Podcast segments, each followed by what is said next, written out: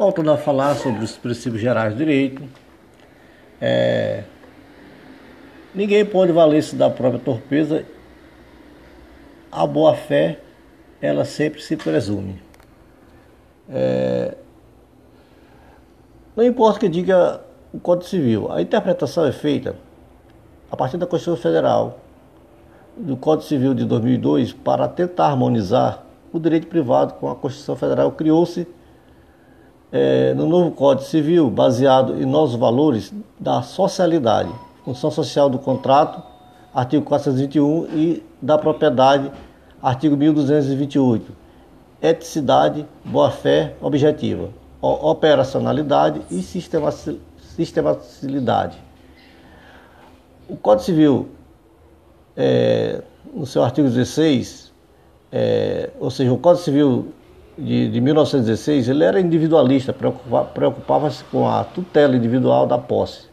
Já o Código Civil de 2002, ele preocupa-se com a impactação coletiva no exercício dos direitos, de direitos. Quando o titular exercita um direito, de que forma isso se impacta sobre a coletividade?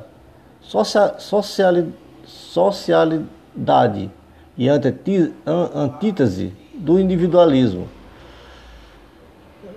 Então, é, segundo o artigo 421, todo contrato ele tem que ter a sua função social.